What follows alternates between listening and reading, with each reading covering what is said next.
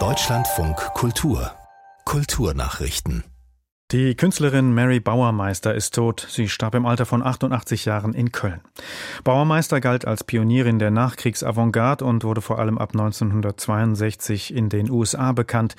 Erst spät, ab den 2000er Jahren, wurde ihre Arbeit auch in Deutschland gewürdigt. Christel Wester. In ihrem legendären Atelier in der Kölner Altstadt trafen sich um 1960 namhafte Künstler wie John Cage, Christo, Namjoon Paik und ihr späterer Ehemann Karl-Heinz Stockhausen und präsentierten erstmals ihre Werke.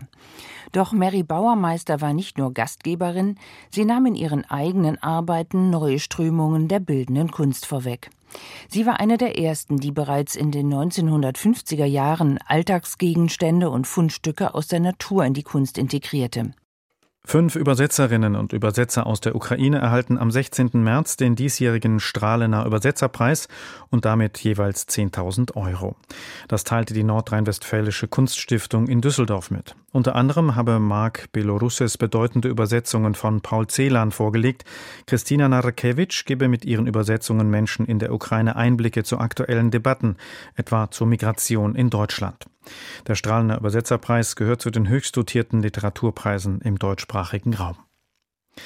Ein internationales Forschungsteam hat in der ägyptischen Cheops-Pyramide von Gizeh eine bisher unbekannte Kammer nachgewiesen.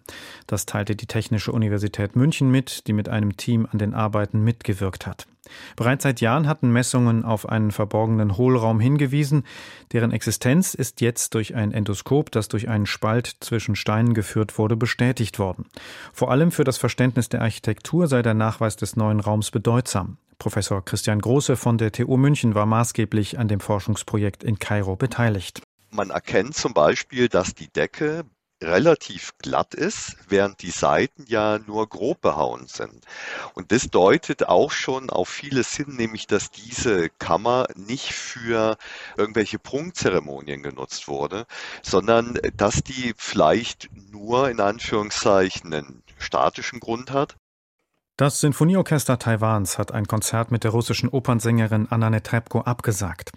In einer Erklärung auf der Webseite werden Sicherheitsgründe angeführt, da in verschiedenen Kreisen der Gesellschaft Bedenken geäußert worden seien.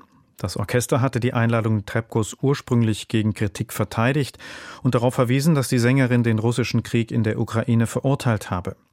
Die Absage erfolgt nun nach der Aufforderung des taiwanesischen Kulturministers, die Angelegenheit als Zitat angemessen zu behandeln. Er sagte dem Fernsehsender Focus Taiwan zufolge, die Position seines Landes zum Krieg in der Ukraine lasse keinen Raum für Zweideutigkeiten.